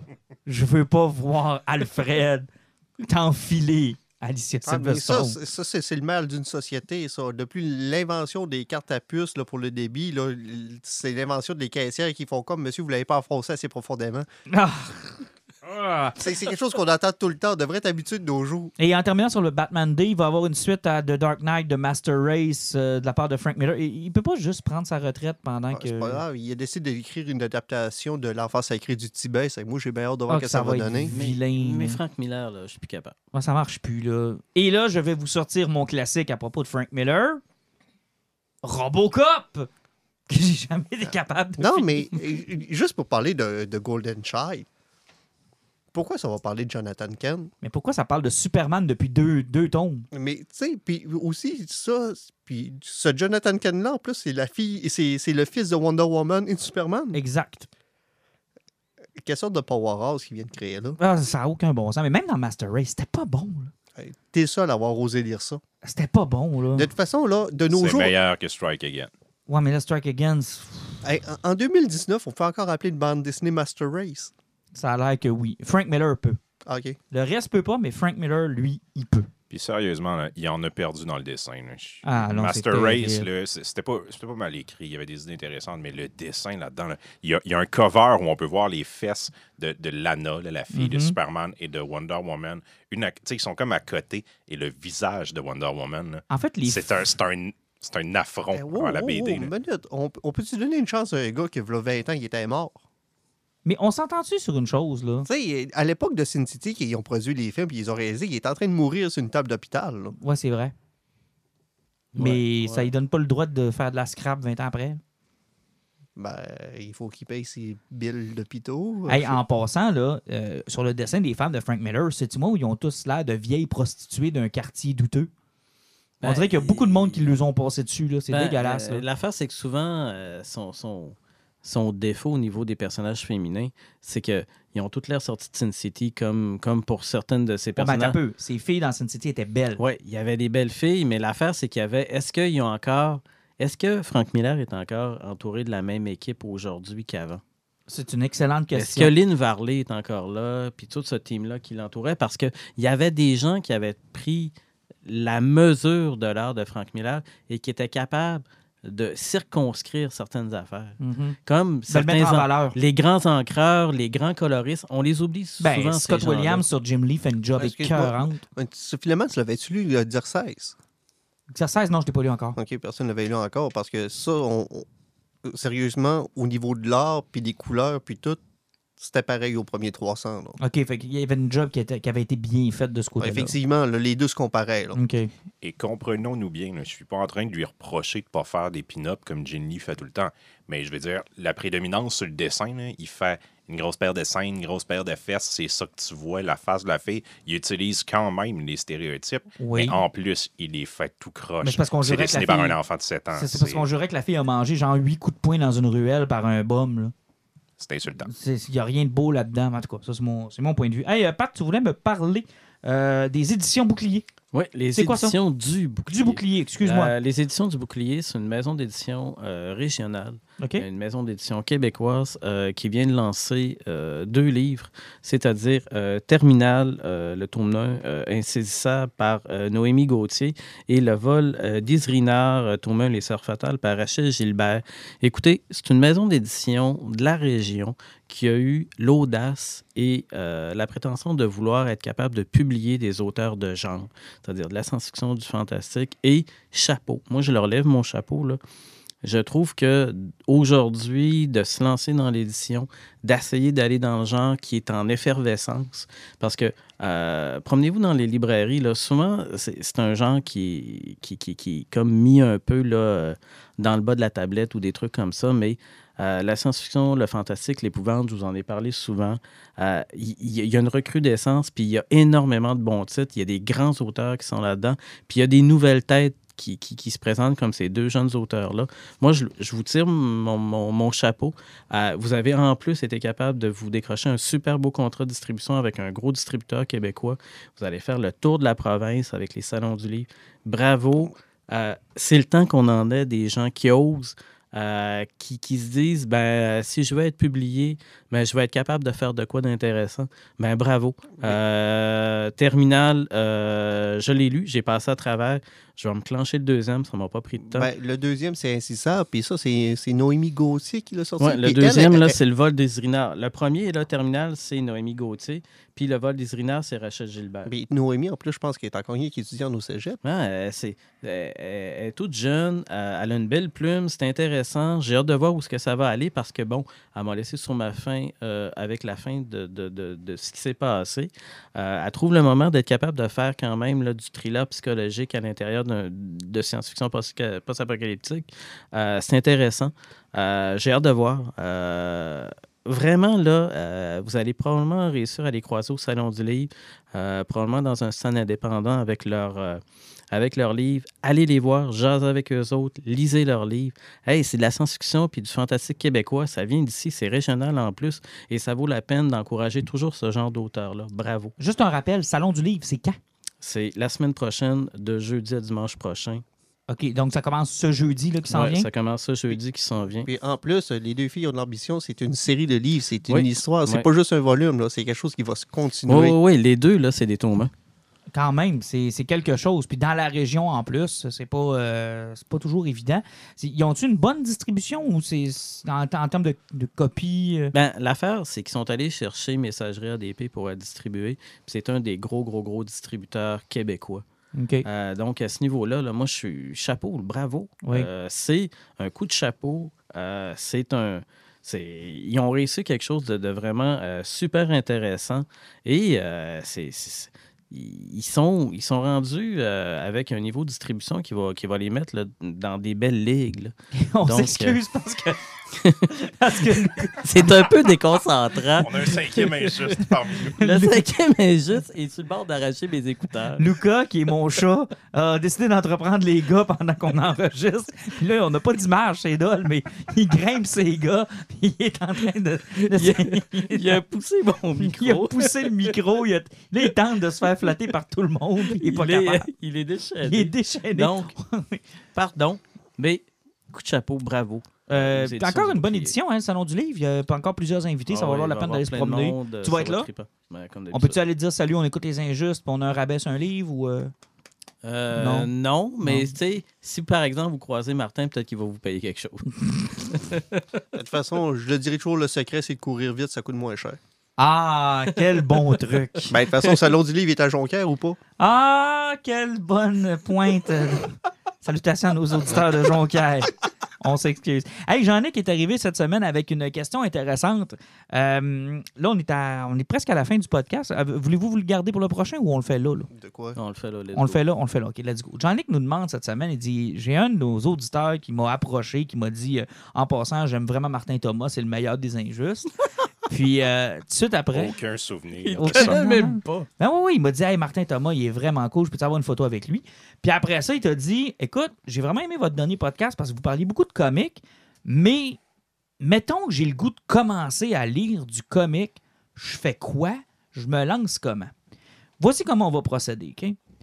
Moi, ce que je veux savoir, les gars, d'abord, c'est comment vous avez commencé, avec quoi vous avez commencé, et si c'était à recommencer, avec quoi vous commenceriez? Moi, y aller avec Pat, parce que c'est le plus vieux. Lui, il a commencé sur les cavernes de Lascaux. Donc, t'as commencé Euh, avec quoi, les comics, Pat? J'ai commencé avec quoi? Euh, ben, j'ai commencé grâce à mon frère Jean-Marc. OK. Euh, c'est lui qui avait acheté. puis mon père aussi était un gros lecteur. Il lisait des vieilles, vieilles, vieilles affaires, des, des, des, des pulp magazines, des trucs de même. Puis euh, moi, j'ai découvert chez nous, euh, très, très, très jeune, qu'on avait plein, plein, plein de BD des éditions Héritage. Les versions françaises de Marvel. euh, puis quelques affaires de DC en français aussi. Et c'est comme ça, moi, que j'ai commencé le comic. Mais ta Donc- première histoire dont tu te souviens, là, quelque chose que tu te dis, garde, c'est, c'est là que j'ai commencé, mon, mon starting point. Là. Mon starting point, c'est euh, l'histoire du mariage de Man-Bat dans Batman. Oh boy, OK. Fait un bout quand même. Ouais, c'est vieux. C'est, c'est quand même Puis assez c'était vieux. quand même, là, c'était, moi, la, la- la qualité graphique de ce truc-là m'avait fait capoter. Puis bon, bien entendu, là, tous les Hulk. Je me souviens d'un de mes numéros de Hulk qui, euh, aux éditions Héritage, où le Hulk qui est coloré à toutes les pages avec un crayon feu de vert qui était tellement euh, persistant que euh, on voyait, on n'était plus capable de lire la BD parce que le Hulk transperçait toutes les autres pages. Mais euh, c'est une foutue bonne histoire quand même. Mais euh, si tu avais à recommencer, mettons, on est en 2019, tu jamais lu de BD de ta vie, puis là, tu- avec tout ce que tu as lu, tu commencerais avec quoi pour dire, regarde, ça là, c'est une belle entrée, c'est une belle façon de s'initier au monde des comic books. OK. Vous autres, vous parlez de comic book, mais moi, je pourrais parler de BD en général. Mhm. Euh, si je voulais me relancer dans quelque chose aujourd'hui en redéconnant quelque chose de nouveau, là, euh, c'est particulier. Je sais pas. Euh, si je prenais quelque chose d'actuel aujourd'hui là, pour me lancer dans la BD puis me donner le goût de rire puis de triper, là, j'irais avec la Jean-Jean d'Alex A. Ah ouais, carrément. Ouais, carrément. L'affaire, puis euh, le style, l'humour, la qualité graphique, la générosité de l'auteur, c'est déjanté, c'est super cool. Je commencerai avec ça. Puis après ça, ben là, je découvrirais qu'est-ce que j'ai envie de lire. Et j'oserais aller vers plein d'autres affaires puis demander à des gens qu'est-ce que vous allez Mais chez l'Américain, par exemple. Chez dans le monde du super- du super-héros, par exemple. Mettons que tu avais, le choix encore. J'avais le choix encore, ça serait encore quand même malgré tout les X-Men. Ah ouais? Ouais, Mais sans- mettons, le garde, moi, je un- un- je veux commencer les X-Men, je commence par quoi? Du vieux stock. Rien de moderne. Rien de moderne? Absolument rien de moderne. Donc, les classiques, euh, Les Phoenix, classiques. euh, le Cl- Chris Claremont, finalement? Que, ben, le premier numéro, de le Giant Size X-Men. Euh, tu recommenceras aussi loin que ça? Oui. Ah ouais. Oui, parce que c'est à ce moment-là que le team le plus intéressant des X-Men est né. Le plus Quand- connu. Quand, euh, quand, quand la- la- le team original était disparu, puis qu'ils sont allés chercher Aurora, Colossus, Wolverine, etc. là. Euh, ça, pour moi, c'était c'est un moment marquant. Parce qu'il y en a beaucoup qui vont vouloir commencer des X-Men, mais les X-Men ont une histoire qui est tellement Ouais, longue, tellement de c'est- terrible, mais l'affaire, c'est qu'en même temps, là, pourquoi vous voulez lire toute une histoire? Pourquoi, pourquoi vous ne choisissez pas des moments charnières comme on fait pour toutes? Tu sais, vous, vous, quand vous vous intéressez, par exemple, à, à l'histoire du Québec ou à l'histoire du Canada, vous ne commencerez pas au début, début, début par moment. Vous allez y aller avec une période qui vous intéressait, qui vous a dit Ah, tabarnouche, on avait tel gars qui faisait du canot en faisant telle affaire. Fait que vous allez vous intéresser à un petit moment charnière, puis après ça, ça va faire comme. euh, là, vous allez vous demander, OK, mais pourquoi on en était là? Pourquoi? Lui était comme ça? Où est-ce que ça a amené? Puis c'est Mhm. là que tu développes un peu ta toile, Eh, finalement. vous, vous savez, là, euh, quand on faisait dans le temps là, du téléchargement, il y avait du peer-to-peer, puis ça Mhm. commençait avec une sphère au milieu, puis tu avais plein de petits rayons de soleil qui partaient. Mhm. Il y a des auteurs qui s'en sont servis de cette façon-là pour faire découvrir leur histoire, dont un auteur de, de fantasy, euh, David Gemmel, qui, lui, a écrit une histoire qui s'appelait Légende, avec un gros siège, avec plein. Et après ça, il a dit, moi, ça me tente pas de faire de la suite conventionnelle. Donc, il a décidé de dire, OK, bon, mais je vais raconter une histoire de pourquoi il était l'ordre de guerrier, pourquoi il était le méchant, où, où mon héros principal est allé chercher sa hache, c'est qui tel capitaine. Fait que toi, tu t'accroches à des histoires qui sont connues, des classiques, puis tu y Faites vas ça. après ça. Faites ça avant. Faites ça avant tout pour le plaisir. Enfoncez-vous pas la tête puis la gorge dans un long périple de lecture en vous disant j'ai pas le choix de lire ça parce qu'il faut que je lise ça. Ça te tente-tu de le lire ça? Non. Ben Christy, lis-les pas. Lis le moment que tu as envie de lire. C'est comme quand tu dis à quelqu'un regarde pas la forêt, sacrément, regarde le premier arbre qui est en avant de toi. Jean-Nic, même question. Tu as commencé par quoi d'abord? Mon entrée, ben, si on, si on y va avec euh, la BD américaine, ça a été avec euh, Superman. Le personnage, euh, je l'aimais beaucoup. J'étais mm, relativement vieux. J'avais plus que 18 ans quand j'ai voulu commencer à m'y intéresser. Puis je connaissais pas ça pendant tout. Puis je me suis dit, je vais y aller avec Superman. On m'a introduit à Superman for All Season, qui est Celui de Tim Sale et Jeff Lowe. Exactement. Selon moi, c'est une des plus grandes BD américaines qui a jamais été faite. Fait que je suis tombé en amour par-dessus sa tête cette BD-là. J'ai lu beaucoup de Superman après. J'ai commencé avec euh, la run de John Byrne des années 80. Man of Steel. Euh, exact. J'ai jamais retrouvé cette flamme-là. Je me suis un peu tanné vite de Superman. Ben, Par oh, contre, ça euh, m'a ouvert l'univers euh, De du- DC. de DC. Je suis tombé dans Batman après. J'ai continué avec Tim Sale, Jeff Lowe, Long Halloween, comme j'en ai parlé tantôt Dark Victory. j'aime beaucoup dans ce que Pat a amené. Il faut, il faut rentrer par quelque part, puis il n'y a comme pas de bonne place pour rentrer dans la BD américaine. Il faut y aller avec quelque chose qui nous intéresse parce que, veux, veux pas, moi je fais un parallèle avec la mythologie grecque. On connaît toutes les grands mythes, on connaît les personnages, puis après, ben, ces histoires-là, puis ces grands mythes-là sont réadaptés constamment dans, dans la littérature, dans le cinéma. La BD, c'est un peu ça aussi. Superman, ça reste tout le temps la même chose. C'est un extraterrestre qui vient d'ailleurs, qui a des super pouvoirs à cause du soleil, puis qui veut sauver le monde. Après, c'est la manière que les écrivains et les artistes qui travaillent dessus vont vouloir raconter les exploits de, de ces hommes-là. Puis qui l'entoure, hein, parce que souvent, c'est tous les personnages secondaires qui vont changer selon les crises, selon les, les moments. Exactement. Puis comment ils vont trouver leur humanité ou leur non-humanité à travers ça. Parce que dans les super-héros, il y a tout le temps ça. Il y en a qui sont des, des extraterrestres ou des personnes avec des super-pouvoirs qui font semblant de ne pas l'être et d'autres comme Batman qui sont des humains multimillionnaires mais qui se déguisent pour être un super-héros. Puis tout ce côté-là, euh, plus on en lit, plus on, on s'intéresse à ça. Puis là, ben, ben, tu sais, moi, je suis pas un, un gars qui s'intéresse aux, aux- aux histoires et à la continuité, mais plus aux, aux artistes et aux écrivains qui travaillent dessus, puis qu'est-ce qu'ils ont à dire sur ces personnages-là. Si c'était à recommencer, 2019, tu redécolles dans la BD américaine, sachant ce que tu sais maintenant, là. J'irai encore par la même place. Je pense que Tim Sale et Jeff Loeb ont trop fait une somptueuse job avec les deux personnages clés Puis hors de- du continuité DC. aussi, là. Oui, Qui ben, aide beaucoup. Oui, parce qu'un coup que tu lis ça, tu es, capable de foncer à peu près n'importe où parce que ça, c'est des histoires qui sont toutes les deux euh, racontent un petit peu les origines puis un peu où les personnages peuvent aller. Puis ça, ça, ça centre aussi beaucoup sur ce que les personnages sont. On l'oublie beaucoup que Batman est supposé être un détective à la base, Mhm. puis Long Halloween nous ramène beaucoup ça. Ce que beaucoup d'écrivains modernes oublient. Batman devient une espèce de demi-dieu qui peut se battre contre n'importe quoi, mais à la base, ça reste un détective. Fait que moi, je trouve que c'est vraiment une porte d'entrée géniale. Puis même si j'aime pas Marvel, ben, Tim Sale et Jeff Loeb ont travaillé chez Marvel aussi. Puis ils ont fait des BD qui sont extraordinaires, qui sont des belles portes d'entrée pour leurs personnages aussi. On parle de Euh, euh, Daredevil, euh, Spider-Man Blue, Hulk Spider-Man Blue est génial. Daredevil Yellow, puis Mhm. plus, plus récemment Captain America White, Mhm. qui sont euh, magnifiques et super touchants. Donc, euh, bonne porte d'entrée par là aussi. Oui, absolument. Alan, par où tu as commencé? Si on parle de la BD américaine, moi, c'est arrivé vraiment sur le tard, c'est vraiment au début des années 2000. Parce que moi, avant, j'étais surtout sur le manga puis l'anime. Mhm. C'est à cause de ça, justement, que j'avais rentré dans la boutique à l'époque de Pat. Puis moi, j'étais un grand fan de tout ce qui touchait X-Men. C'est toutes les séries de, de- de Marvel qu'il y avait dans les années 90. C'est moi, c'était Les toujours été- dessins animés. là. les dessins animés, c'était toujours quelque chose qui m'intéressait beaucoup.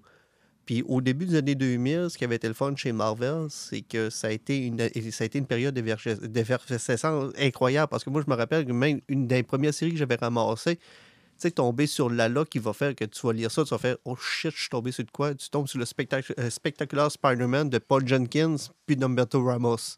Ah non, tu commences déjà avec du gros stock. Sa- son premier story arc C'était avec. fou. ça. euh, Son premier story arc avec Venom, avec les splash pages, puis tout ce qu'il y avait, surtout que Humberto Ramos qui était sur de la BD comme ça, c'est là tu, tu un mur qui est assez solide. Puis une fois que tu embarques là-dedans, au niveau de la BD américaine, le plus dur, là, c'est c'est faire le saut de foi. C'est que c'est poser la question au gars, au comic book guy, puis faire comme OK, là, telle série, il y a un nouveau story arc qui va embarquer. Est-ce que je peux embarquer dedans? Oh ben, je vais être parti je vais être perdu. Parce que j'ai fait ça avec du Hulk, j'ai fait ça plein de séries, tu sais, embarqué en plein milieu de. Tu sais, le Hulk, à l'époque, c'est Peter David, j'avais embarqué en plein milieu de sa run. là. Mhm. Tu sais, c'est là, c'est saut de foi à faire, puis oser embarquer. Puis après, ben, ça allait chercher qu'est-ce qui était avant. Mais c'est là que ça commence à être le problème de tu t'embarques, puis tu te ramasses une collection, puis à un moment donné, tu fais comme qu'est-ce que j'ai fait là? J'ai flambé une tonne de cash, puis ça prend de la place, puis pourquoi j'ai fait ça? C'était pas tant bon. on avait parlé à, Marc du Comic Book Hunter qui faisait comme il faut que tu choisisses qu'est-ce que tu veux puis qu'est-ce que tu veux garder aussi. C'est Mhm. toujours la sélection. C'est que c'est choisir ce qui t'intéresse. Puis Et si c'était à refaire, Alan? si c'est à, si à refaire, malheureusement, moi je suis pogné vraiment dans le comic book américain. Présentement, là, je suis pogné sur du DC que j'avais jamais fait puis que Mhm. je suis plein d'affaires là-dedans. Mais si ça serait à recommencer à zéro, là, hein, pour être honnête, là, je serais sur Image, je serais sur Dynamite. Possiblement que je ferais du Aftershock en masse. Personne connaît Aftershock? Non, je connais pas. C'est une nouvelle maison. C'est à peu près comme que Virgin avait sorti leur propre ligne de comics il y a- il y a très, très, ouais. dizaine d'années. Aftershock, ça ressemble un petit peu à ça. Et c'est c'est toujours des petites histoires de 5-6 numéros, puis ça reboot tout le temps. C'est toujours des histoires différentes. Euh, exactement.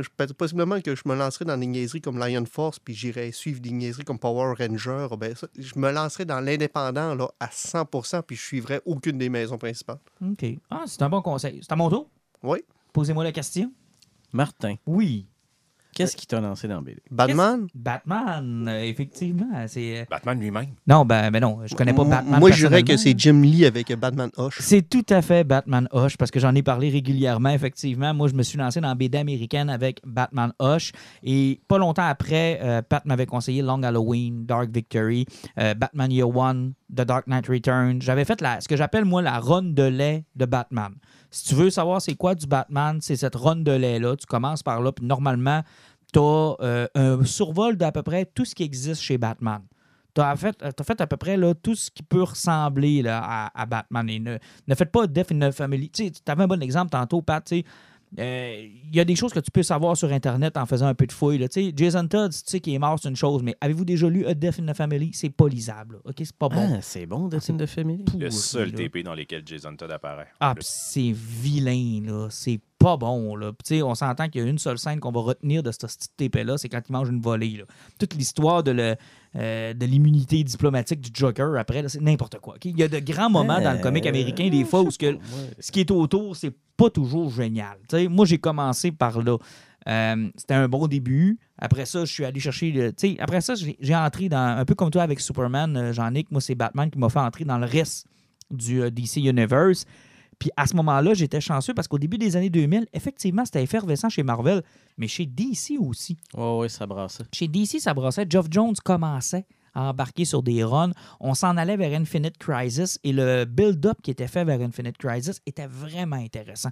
C'était vraiment le fun, là, jusqu'à à ce que ça pète et qu'on tombe dans les One Year Mais Later ça, et ça, autres. ça a là. été le problème, justement, c'est parce que DC, moi, à l'époque, c'est une des raisons pour lesquelles je n'avais jamais embarqué, parce qu'au moment que DC commençait à m'intéresser, parce que j'avais fait du Identity Crisis, tout, qu'ils sont embarqués sur le, leur gros événement de 52 à un numéro par Ah, semaine. ça, c'était terrible. là. Hey, ça, c'était sérieusement, fou. si tu veux te lancer dans DC à cette époque-là, c'était. Non, je m'embarquerai pas là-dedans parce que l'éditeur me fait pas. Ah non, ça n'avait aucun bon sens. Donc ça, ça a été ma porte d'entrée. Par la suite, j'ai lu beaucoup de choses. Si c'était à refaire, si c'était à refaire, les gars, puis ça, c'est vous autres qui m'avez apporté ça depuis le podcast, je me lancerais dans beaucoup de choses comme Walking Dead, Why the Last Man, Ouais. euh, Pearl, que tu m'as fait découvrir, euh, Spawn, que j'avais pas lu, Girls, que tu m'as fait lire des Luna Brothers, L'intégralité de ce que Image Comics publie présentement. beaucoup, euh, IDW Parce avec que- Teenage Mutant Ninja Tu viens de tomber dans ce que je viens de dire.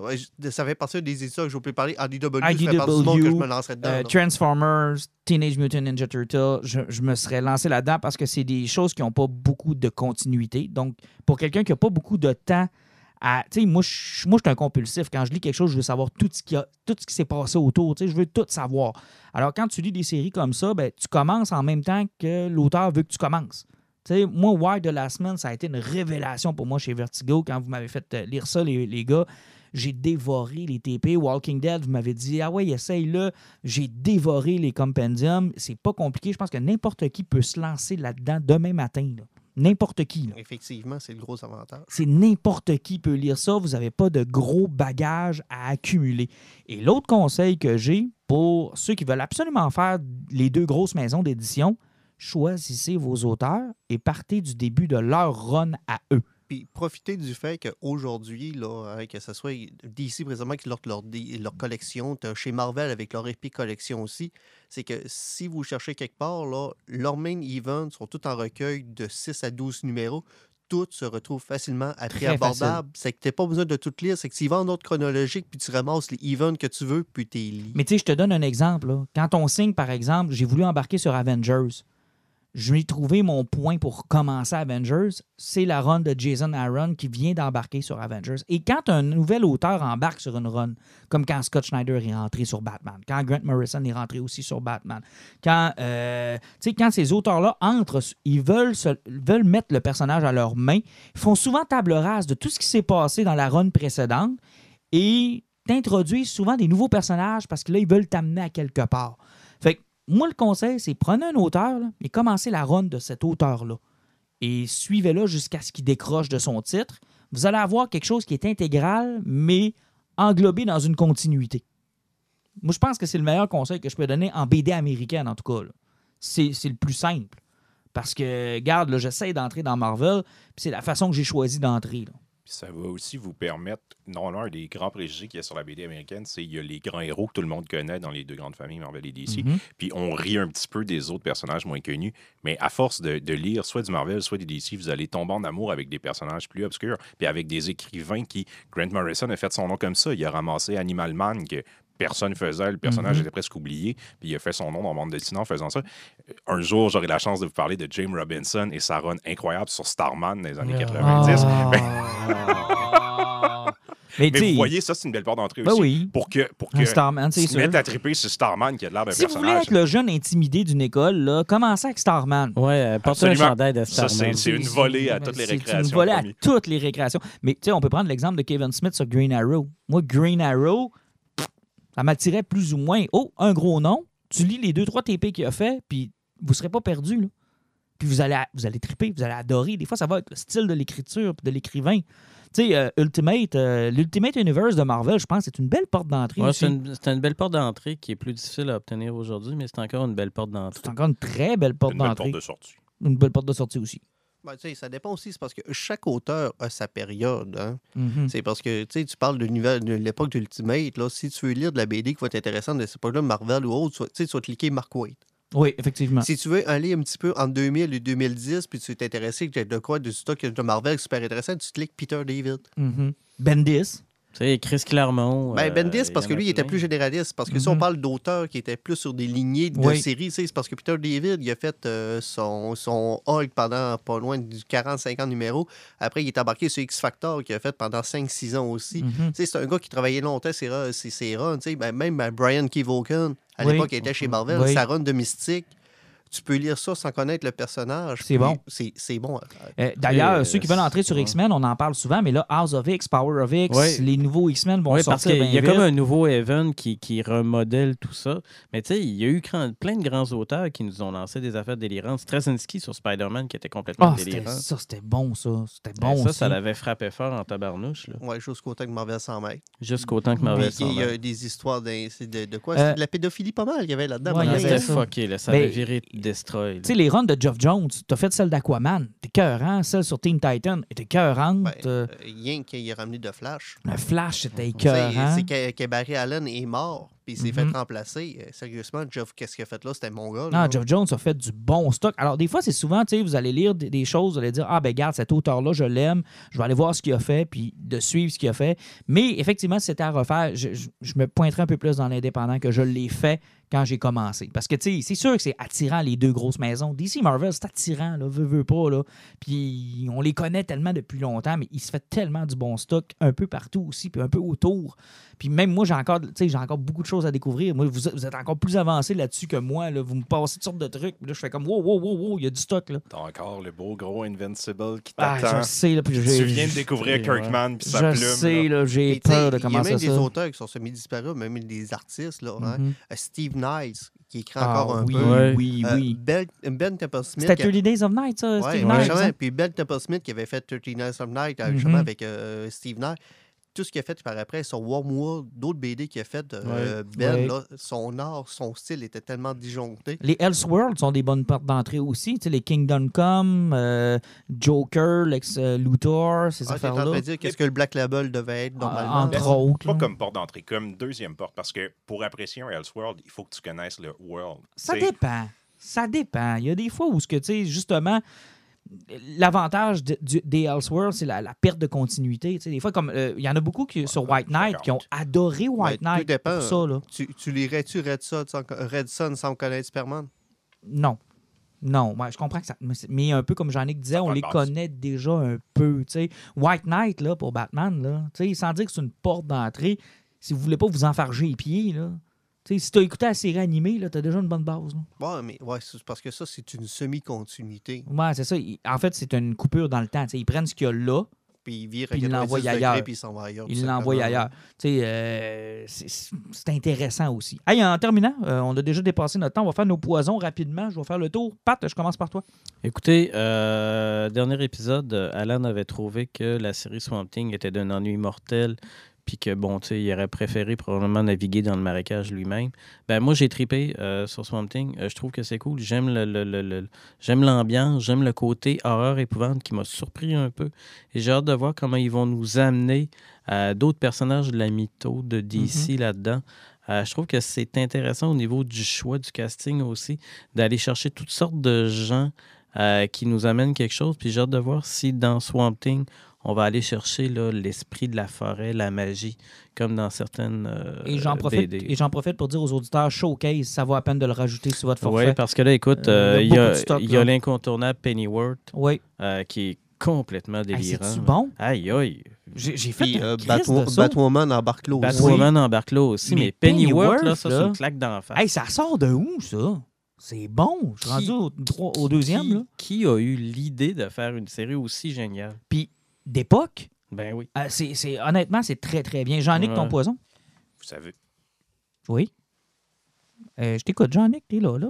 le micro est parti. Mais non, je t'entends, moi. L'important, Ouais, c'est que les moi, je t'entends. ne suivaient pas. Euh, Ah, vous savez ok. comment j'aime y aller en continuité avec ce qu'on parle durant l'épisode. Donc, je vais vous parler des Only Lovers Left Alive, euh, le précédent film de Jim Jarmusch, qui est Ah, un film ah. sur les vampires. Oui, oui, avant oui. de s'attaquer aux zombies. Puis, euh, j'ai bien apprécié de la discussion qu'on a eue sur euh, The Dead Don't Die. Only Lovers Left Alive, ça l'explose à tous les points. Il faut absolument voir ça. C'est le film compagnon. Là, il s'attaquait au mythe du vampire au lieu du mythe de zombie. Mhm. Encore Tilda Swinton qui est complètement hallucinée. Puis on a, j'oublie le nom de cet acteur qui joue Loki. Là, c'est Euh, vampire. Tom- euh, Tom, euh, Tom, Tom c'est- Hiddleston. Tom Hiddleston. Wow, c'est complètement incroyable. Une maîtrise du sujet qui fonctionne autant dans la forme que dans le fond. Un, un film absolument à voir, surtout si vous aimez le cinéma de Jarmusch, euh, de loin supérieur à The Dead Don't Die, selon moi. Donc, mon coup de cœur cette semaine. Alan, hey, ça se donne des coups d'un jarnac durant un poison, hein? Jarnac, Hein? Pat, Pat attaque Alan, euh, Le chat attaque nous Pat, attaque euh, le chat nous attaque. euh, moi, je vais commencer avec un petit premier que je vais faire rapide, puis après, je vais aller avec mon vrai. Parce que j'ai lu aujourd'hui le troisième tome Hotel Oblivion de Umbrella Academy. OK. Euh, je vais passer vite dessus parce que Pat, Pat de la- il l'a pas reçu, ça, que- mais je vais, je vais attendre pour en parler avec lui. Sérieusement, Gérard Way, Gabriel Bas, le duo est toujours in- incroyable. Mais là, on voit que Gérard Way, il s'embarque plus sérieusement à l'écriture. Là, on, on embarque sur une série de sept numéros où ce que tu vois qu'il place des pièces puis qui finit sur un cliffhanger. Tu sais, c'est pas une histoire qui est englobée, c'est ça ouvre quelque chose de gros. OK. Ça fait que là, le hype est Là, ça décolle, puis- le Umbrella Academy, pour moi, ça va sortir plus qu'une fois ou cinq ans. OK. Fait que ça va décoller, là. Ouais, ça risque de décoller, ça va être plus fréquent, là, puis euh, j'ai vraiment hâte de voir la suite parce que c'était c'était vraiment, vraiment bon. Deuxième poison? Mon deuxième poison, euh, Parce que t'as droit à deux, toi. Ben, il y a le don. on va chez Martin. Hey, encore le jardin. Un autre Jarnac. OK, euh, mon deuxième, c'est euh, je l'avais posté sur Instagram puis sur Facebook. Après deux ans, j'ai commencé à lire mon Star Wars de IDW, qui est le Star Wars Adventure.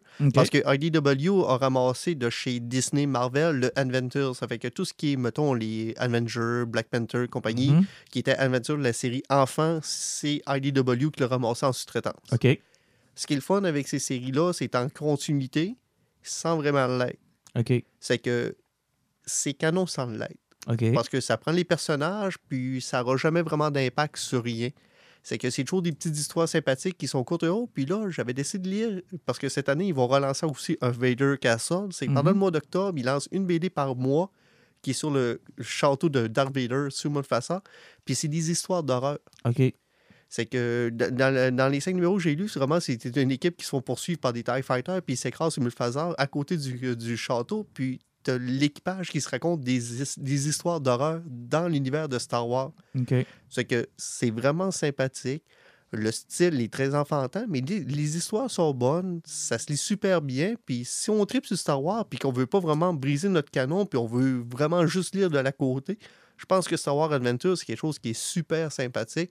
Puis ils ont toujours des petits historiards qui sont séparés de même, que tu peux ramasser tout seul. Puis euh, je pense que ça, peut être un gros fun là, pour les, personnes les personnes qui aiment Star Wars puis qui ne savaient pas qu'ils étaient aussi chez IDW. Et euh, je termine, moi, avec le mien. Euh, je vous ai parlé de Marvel tout à l'heure, que j'étais sur la run de Jason Aaron sur Avengers. Je me suis commandé aussi sa run sur Thor parce que j'ai décidé de me lancer dans le dernier event de Marvel, War of the Realms.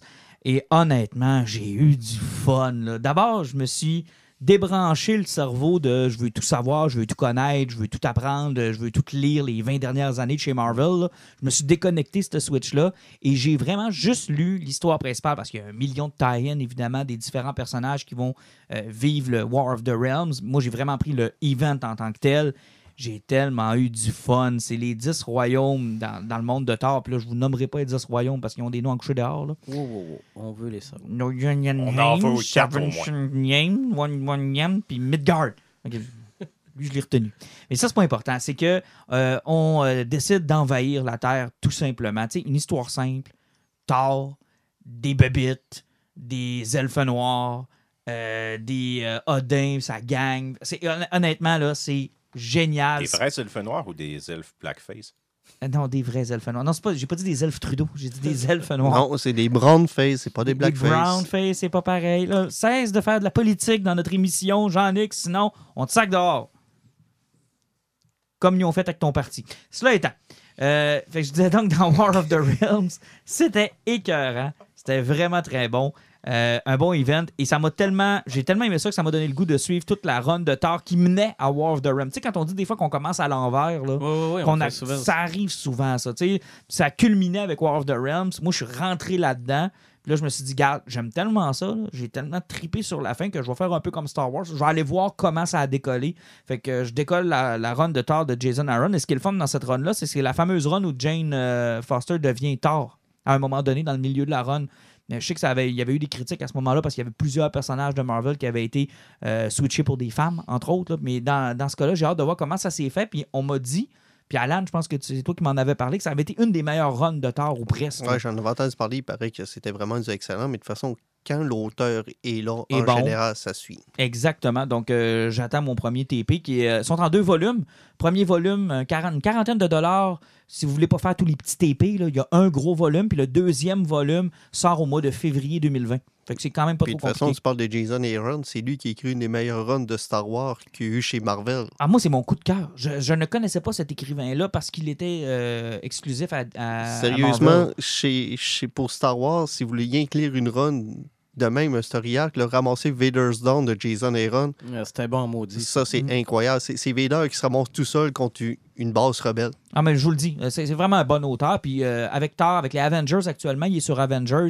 Puis il fait une crise de belle job. Euh, Vivement que DC le signe dans le Euh, ça- tu sais que c'est ça qui va arriver. Il va arriver, il va aller faire du Batman puis du Superman. Cela étant dit, c'est déjà la fin de notre euh, podcast. Euh, plusieurs moyens de nous écouter, plusieurs moyens de nous partager, Alan. Ouais, on est toujours disponible là, toujours sur Spotify. On a toujours euh, le- notre euh, SoundCloud. SoundCloud qui est toujours disponible. On est aussi, aussi sur iTunes, Balado Québec. Balado Québec. Puis aussi pour les gens qui écoutent beaucoup de radio Internet, on est aussi sur TuneIn. Oh, ça, c'est cool. Ça fait qu'on on est vraiment disponible partout. C'est que c'est super facile de nous suivre. Là, donc, il n'y a aucun problème avec ça. Et on vous lance au défi, partagez-nous, faites-nous découvrir à quelqu'un. On veut doubler notre auditoire. Euh, Surtout dans un épisode comme aujourd'hui, je pense qu'on a donné euh, beaucoup de base à des gens qui veulent se lancer dans le geek. On avait pas mal de profondeur. Et euh, aussi, cette- partager en précisant que c'est le dernier épisode, encore une fois, de Jean-Nic. Oui, effectivement, Jean-Nic, ça nous a fait plaisir. Je vais négocier mes termes pour la Ça, ça nous fait plaisir, Jean-Nic. Alors, écoute, euh, ça a été de courte durée, deux épisodes, plus que la, plus que la dernière fois. Jean-Nic vous reviendra avec Jean-Nic et ses injustes dans deux semaines. Salut, boys. Salut.